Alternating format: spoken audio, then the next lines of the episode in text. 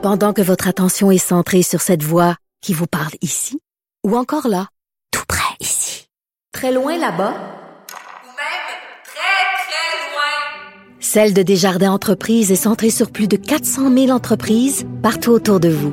Depuis plus de 120 ans, nos équipes dédiées accompagnent les entrepreneurs d'ici à chaque étape pour qu'ils puissent rester centrés sur ce qui compte, la croissance de leur entreprise.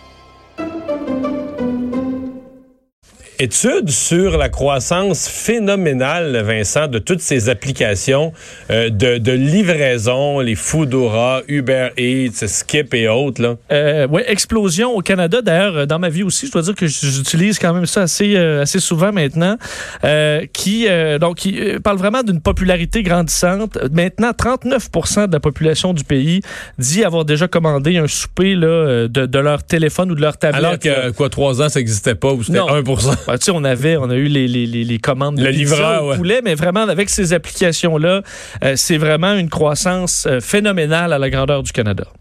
On va parler tout de suite avec euh, Sylvain Charlebois, professeur en distribution alimentaire à l'Université d'Alousie, qui est derrière cette étude. Bonjour, professeur Charlebois. Bonjour. Bon, euh, c'est ça, c'est que ce qui frappe, c'est la rapidité, parce que à, à quand remonte le, le, le, début un peu significatif de ces applications? C'est pas plus que deux, trois ans de mémoire? Oh non, ça, en fait, ça date de plus loin que ça. Ouais, on, okay. parle d'à peu près, on parle d'à peu près 10 ans, mais c'était vraiment au début, puis c'était probablement dans la vallée du Silicon, en Californie. OK, OK, OK. Tranquillement étendu vers chez nous, là. Peut-être il y a 7 ans, 6 ans, mais ça a vraiment commencé à exploser, là, il y a, il y a 2-3 ans. Vous avez raison, là. OK. Mais là, c'est ça, c'est c'est passé d'une affaire que quelques quelques geeks, quelques maniaques de technologie utilisaient, puis tout à coup, c'est devenu l'affaire quasiment de tout le monde. Ben, c'est ça. Ça a commencé avec deux, trois geeks qui voulaient pas partir de leur ordinateur, qui voulaient absolument rester là, puis ils ont décidé de commander au restaurant d'une autre façon, c'est tout. ouais. Euh, laquelle est la plus grosse euh, au Québec, au Canada, présentement? C'est en fait c'est Skip the Dishes euh, qui a été qui est une compagnie de Winnipeg. Euh, c'est pour ça que, euh, en regardant les données, vous allez voir euh, la popularité de ces applications-là sont est quand même assez élevée dans l'Ouest canadien. C'est en raison de l'effet skip de dishes. C'est certain qu'Uber Eats c'est deuxième, là, qui est très connu. Foodora, Grubhub, qui prend beaucoup d'expansion ces temps-ci. en fait, il y en a tellement. Là. Il y a environ au Canada là, une cinquantaine d'applications. Ah, oui? Évidemment, la nouvelle, la toute nouvelle, c'est euh, c'est de McDonald's, Mac Delivery, euh, qui a été lancé aujourd'hui. C'est pour ça qu'on on Okay. présentait notre rapport aujourd'hui. Pour les gens qui sont moins familiers, là, euh, quels sont les, les avantages, puis comment on comment on compare, par exemple, ce service-là avec euh, ben, la bonne vieille livraison? On va, on va, comme on dit, on va caler une pizza, c'est vendredi soir, on n'a pas le goût de salir de la vaisselle ou de cuisiner, on va caler une pizza. Mettons, pour les gens qui l'ont jamais utilisé, euh, Ben, en fait, c'est dans le fond, là, euh, les applications, c'est comme un peu comme un genre de foire alimentaire à- au centre d'achat. Vous savez, vous arrivez au centre d'achat, il y a un paquet de restaurants qui vous offre, qui vous est offert. Vous êtes là, vous pouvez choisir.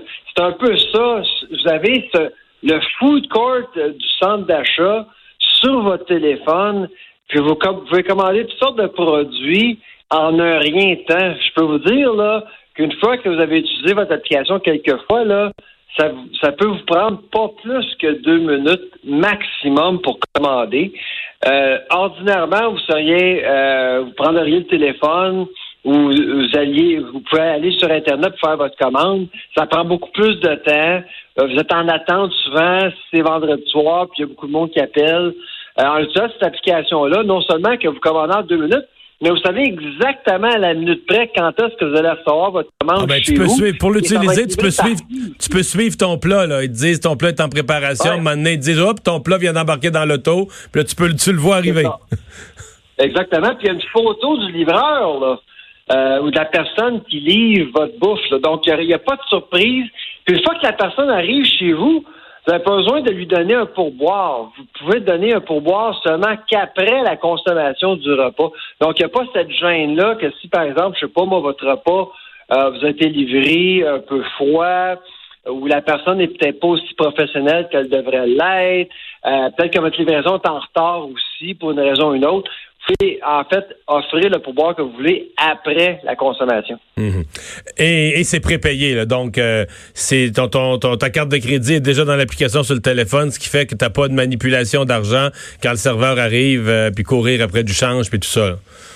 C'est ça. Puis l'autre avantage, évidemment, c'est que si on veut faire livrer à un endroit où on n'est pas, comme par exemple vos parents, enfants, euh, à l'université, peut aller en ligne puis euh, commander une pizza pour votre enfant qui est, je sais pas moi, à Québec, si par exemple vous demeurez à Montréal.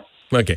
Euh, Est-ce que jusqu'à quel point ça change la vie des restaurateurs? Parce que ce que je vois, en tout cas à Montréal, le nombre de restaurateurs qui, font affaire avec ces sites-là euh, il augmente. Tu y vas d'une fois à l'autre. Mettons, mais je vais pas souvent, là, de, mois en mois ou de deux mois en deux mois. Puis, whoop, tu vois apparaître des nouvelles adresses. Puis même des fois, des restaurants, tu te dis, ah, ben ouais, ça me semble c'est comme un bon restaurant, un peu haut de gamme, mais ils, sentent qu'ils n'ont pas le choix. Est-ce que, est-ce que parce qu'il y a moins de monde à leur table, il y a moins de monde qui va les visiter en restaurant?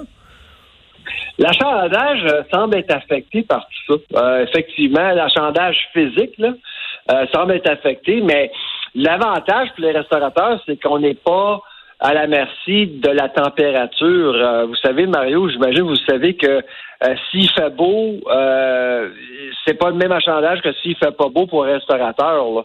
Mais dans le cas de euh, ces applications-là, c'est- tout le contraire. Je vous donne un exemple. L'autre jour, j'étais avec un ami dans un restaurant pour déjeuner durant une tempête de neige. On était les seuls dans le restaurant. Mais pendant qu'on mangeait le déjeuner, il n'y a pas eu un, mais sept livreurs qui se sont pointés pour ramasser un repas à être livré chez quelqu'un qui ne l'a pas sorti de chez eux. Fait qu'on voit vraiment là que euh, les restaurateurs ne sont plus à la merci d'une adresse, mais on est en mesure de générer des revenus, peu importe la température, peu importe l'endroit aussi. Ouais. Euh, comment c'est euh, co- comment se partage le revenu? Parce que je veux dire mettons que les gens sont prêts à payer un certain montant là, pour un repas, euh, tu peux pas leur charger plus cher. Est-ce que c'est le restaurateur qui coupe sur son profit, mais en même temps le restaurateur, il n'y a pas de service à faire, il y a des étapes. Co- co- comment le, le modèle d'affaires de ça, il est comment?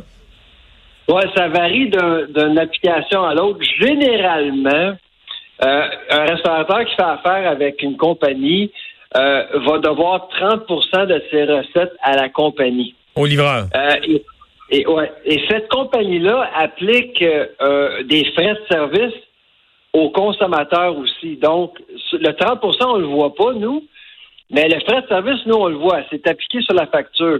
Fait vous pouvez vous imaginer que les, services d'application font beaucoup d'argent.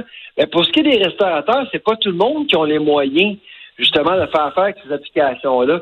Et c'est pour ça que quand vous allez sur Skip de Dishes, Uber Eats, Foodora, peu importe, vous allez voir, il y a une domination des franchises américaines. Vous allez toutes les voir. Là. Les indépendants là, sont beaucoup, beaucoup plus difficiles à retrouver en raison du fait que ça coûte quand même assez cher utiliser ces applications-là. Ça veut dire que le restaurateur, sur le prix de son repas, euh, il y en a 30% qui...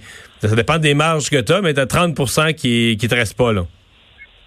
C'est ça, e- exactement. Donc, si par exemple, il y a une commande de 100 dollars qui est effectuée à un restaurant, le restaurant doit donner 30 dollars à Uber Eats ou Foodora ou peu importe. Qui, lui, va recharger au client un autre 6-7 piastres, là.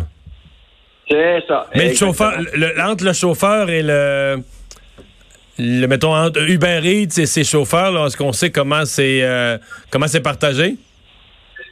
Ben, non, pas tout à fait. En fait, ça, c'est un autre. Ça, ça, ça varie énormément d'une application à l'autre. Puis il faut vous dire que c'est rare, rares sont les con- les euh, livreurs qui font affaire avec une seule compagnie. Hein. Il va y avoir un livreur qui va avoir qui va être avec Uber Eats, il y en a qui vont être avec deux autres, tout dépendant. Mais aussi, une chose qu'il faut euh, quand même reconnaître, c'est que le prix, les prix sur les menus sur votre téléphone sont gonflés là, par rapport au prix que vous retrouvez au restaurant. On se comprend bien. Donc, le 100 dollars que je parlais tantôt, là, en restauration, là, si vous étiez à la table dans le restaurant, peut-être que le 100 dollars serait, mettons, 90 ou 85 dollars. Donc, on nous charge déjà un extra, mais des fois, Ah, on, ouais. on- pour le Absolument. confort, le confort du foyer, pas d'auto à stationner, etc., on est prêt. euh, Pour, com- ouais, pour compenser pour le 30 le, le 30 là, c'est sûr que les restaurateurs chargent beaucoup plus cher. là. Vous allez simplement là, euh, quelques restaurants sur votre application, vous allez reconnaître qu'il y a une grosse différence. ouais. Est-ce que c'est un phénomène qui est là pour rester? Est-ce qu'on peut penser que ça va vraiment transformer l'alimentation, la restauration? C'est quelque chose qui a atteint comme sa maturité ou c'est un phénomène dans votre esprit qui est appelé à, à continuer à progresser au même rythme? Ben, c'est une industrie de 1,5 milliard de dollars. Au Canada? Puis, euh, on pense, on pense que, ouais, au Canada, on pense que ça va atteindre le 2 milliards d'ici la fin de l'année. C'est trop d'argent pour l'ignorer. Moi, j'ai l'impression que ce qui pourrait arriver durant les prochaines années, c'est qu'on utilise cette application-là pour supporter des, des cuisines fantômes en banlieue où il n'y a pas de rest- il y a pas de salle à dîner, il n'y a pas de comptoir, il y a seulement que des cuisiniers pour suppo- supporter cette application-là. Vous et moi, Donc, on on pourrait démarrer un restaurant virtuel. Dans un parc industriel où le loyer est pas cher? Exactement. Exactement. Vous pouvez avoir un restaurant, je sais pas moi, à Lévis, pour se desservir une clientèle à Québec, euh, peu importe, là, ça ça n'a plus d'importance où ce que vous allez être. Tout ce qu'il faut, c'est un pouvoir d'exécution. Eh bien, ben, on va surveiller tout ça. Merci beaucoup, Sylvain Charlebois. Au revoir. Au revoir. Euh, Intéressant, je pensais pas que c'était autant, euh, le 30 euh, qu'il y a de l'argent qui se Hey, ils font-tu de l'argent? oui, c'est- qui s'envoie là. J'espère que les, les, les conducteurs ont leur... euh, Ouais. Ce On que leur part, on c'est leur que- juste part. Ce que je comprends, c'est que dans leur capacité de recruter des conducteurs, il y a un enjeu d'âge. C'est des jeunes de 20 ans que j'ai entendu jaser de ça parce que pour faire du Uber, faut que tu aies 25 ans ou 23 ans. Il y a un âge minimal pour faire du Uber? Parce que tu transportes, tu transportes du monde, là, puis Uber embauche pas des jeunes au volant. Mais pour transporter du spaghetti, je veux dire, euh, ouais, c'est moins... euh, moins grave. Là. Au pire, euh, t'as un accident, euh, tu vas renverser la sauce, là, tu comprends? Mais, donc, des jeunes de 20 ans, 21 ans, qui n'ont pas le droit de faire du Uber, vont faire de la livraison de nourriture. faire de la livraison de nourriture, exactement. Puis ils sont quand même nombreux. Mais- Là, ils sont quand même dans la clientèle de ceux qui veulent se faire quelques dollars puis qui n'ont pas une job à temps plein. Ben oui. Mais j'ai l'impression que ça va être appelé à grossir encore plus, et surtout les tranches d'âge, parce que les gens aussi vieillissants, euh, je veux dire, euh, tu viens de t'ouvrir euh, tous les restos de ton coin, ou du moins une grande partie de restauration. Livré Ben chez vous. oui. Et j'en vois effectivement, il parlait des restaurants qui te servaient juste à ça. J'en ai, moi, dans mon secteur, là, des restaurants de déjeuner, mais qui, où tu peux pas aller. Là. Ils font juste de, la- juste de la livraison avec des applications. Pas de table. Pas de table.